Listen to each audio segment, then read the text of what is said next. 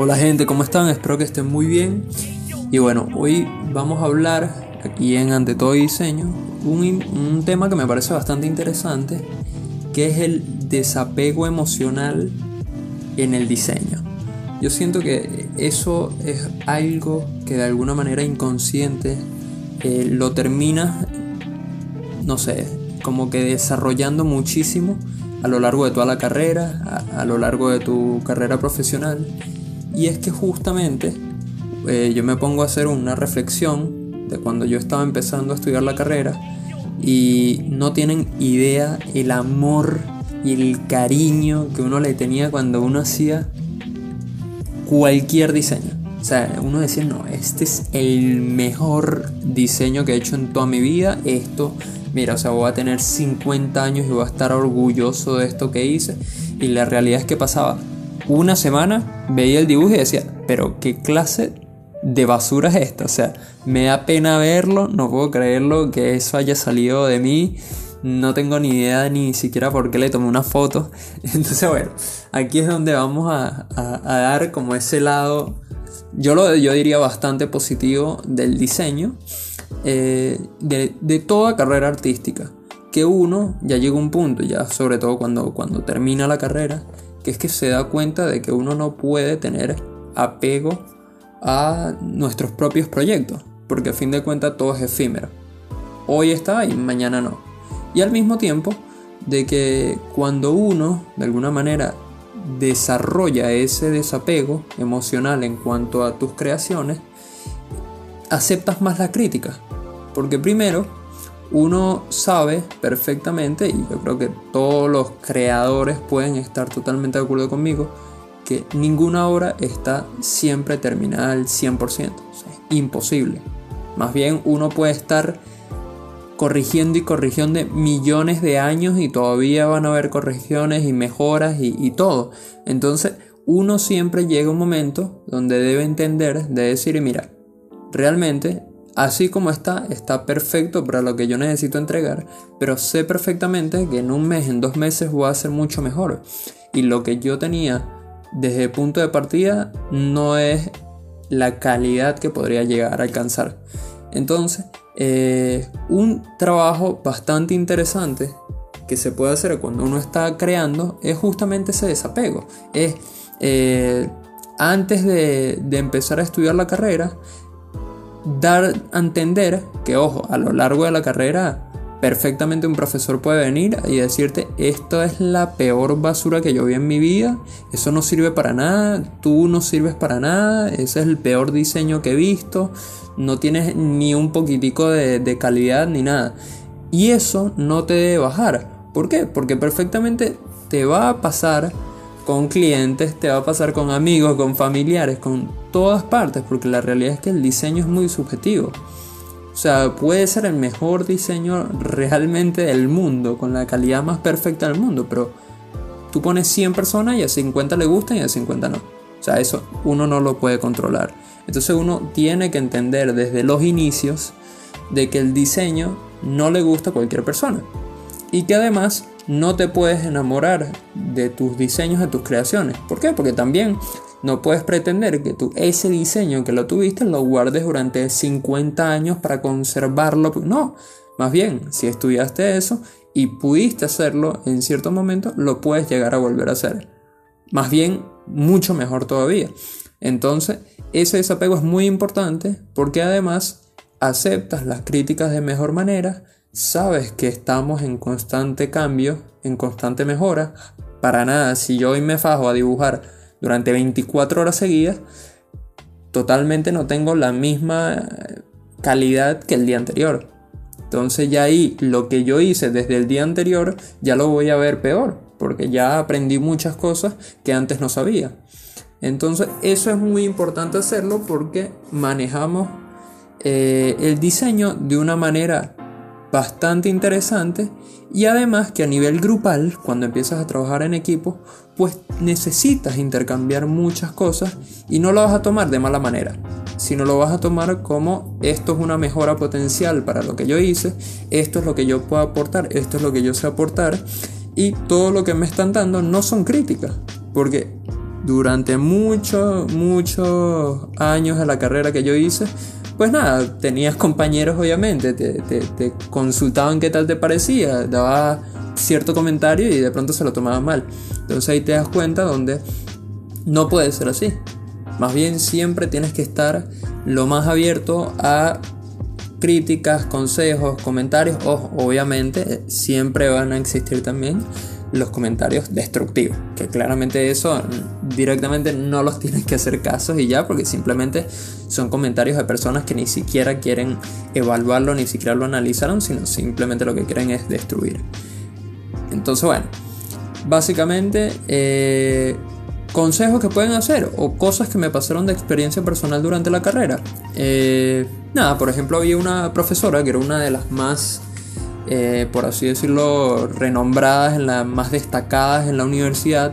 Es más, para que vean lo, lo no sé, lo, como la tenían en la universidad, que había una cancha de fútbol y en esa cancha de fútbol hicieron un graffiti de la profesora pero era gigante, era un mural completo de la cara de la profesora. Eh, y bueno, era una de las más estrictas, era una de las que tenía mayor nivel, eh, no sé, profesionalmente hablando.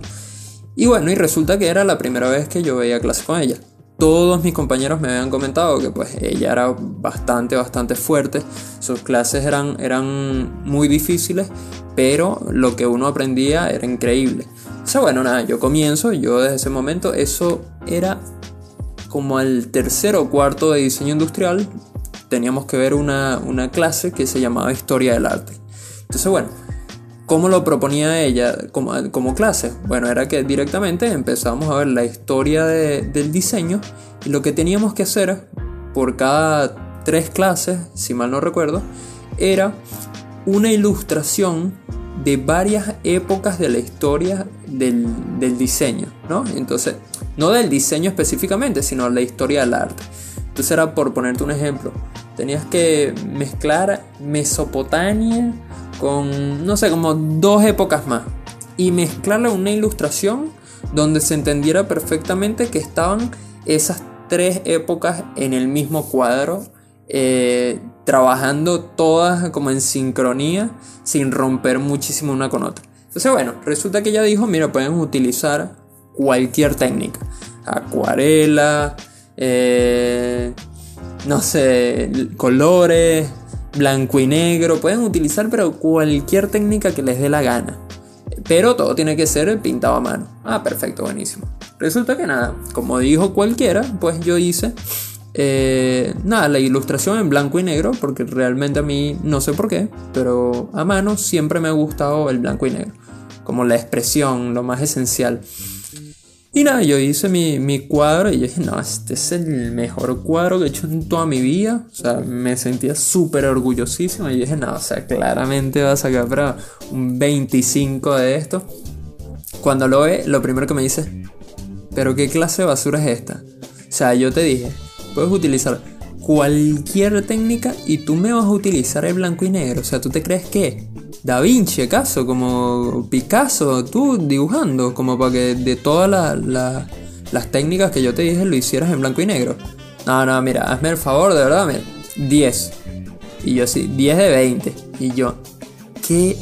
Y después veía como otros chicos iban y otro chico, por ejemplo, lo hizo en blanco y negro. No, esto quedó increíble. Esto no, no, 18. Y yo así, no puede ser.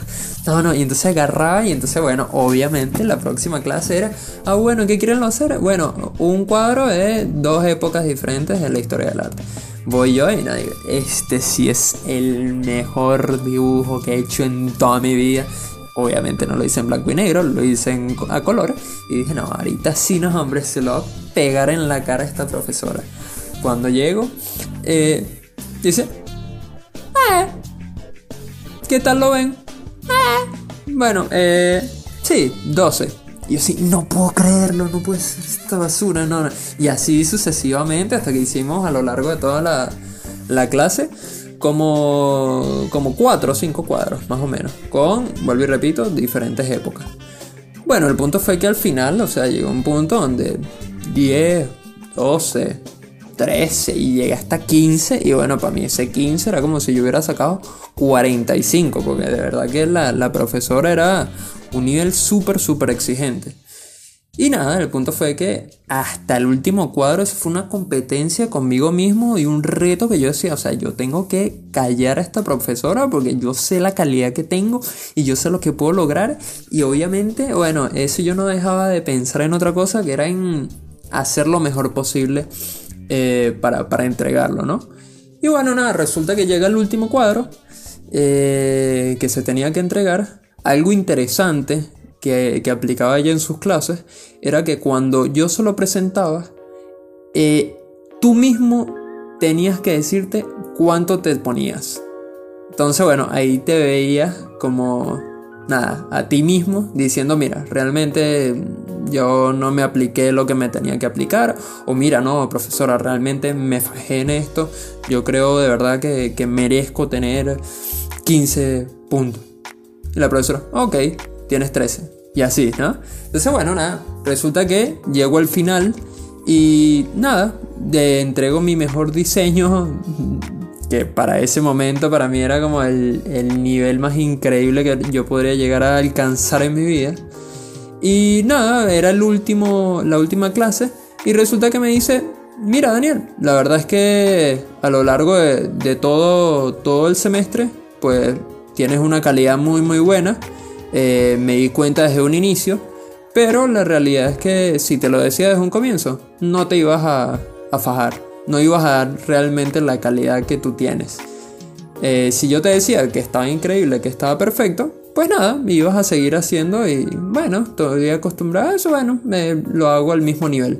Y la realidad es que si te pones a fijarte en el primer cuadro, el último, la evolución fue gigantesca. Eh, finalmente, bueno, después de esa charla me cambió totalmente la manera de pensar.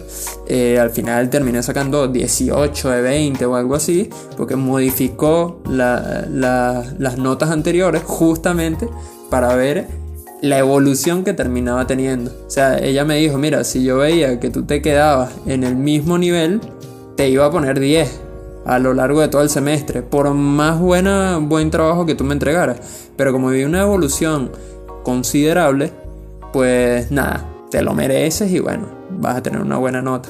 Entonces, eso siempre ténganlo en cuenta. De, en, ese, en esa ocasión fue por medio de la profesora, pero uno siempre puede darse ese plus, ¿no? De mira, no te conformes, no te conformes con lo que tienes, no te apegues a las cosas, siempre puedes dar más. Eh, es más, tienes que dar más, siempre uno está en, en constante crecimiento. Entonces, bueno, eso es muy, muy importante no olvidarlo. Y bueno, reflejarlo en tus trabajos, ¿no? Si alguien viene y el día de mañana se te daña la computadora y se te borran todos los proyectos que tú has hecho desde un inicio, no te va a importar. ¿Por qué? Porque sabes perfectamente que en el tiempo que estás actualmente es el mejor, la mejor calidad que tú tienes. Y mañana vas a tener más todavía. Entonces todo lo que hiciste perfectamente es mejorable, perfectamente pudiste haber hecho algo mejor, entonces no te apegues a tus proyectos. Así que bueno, espero que les haya gustado este nuevo episodio. Eh, espero que me puedan seguir en mis redes sociales. Escríbanme eh, comentarios, dudas, si tienen temas los que quieran eh, evaluar por acá, que se quieran analizar, avísenme y bueno, en cualquier otro episodio los lo estaremos hablando. Espero que estén muy bien. Chau.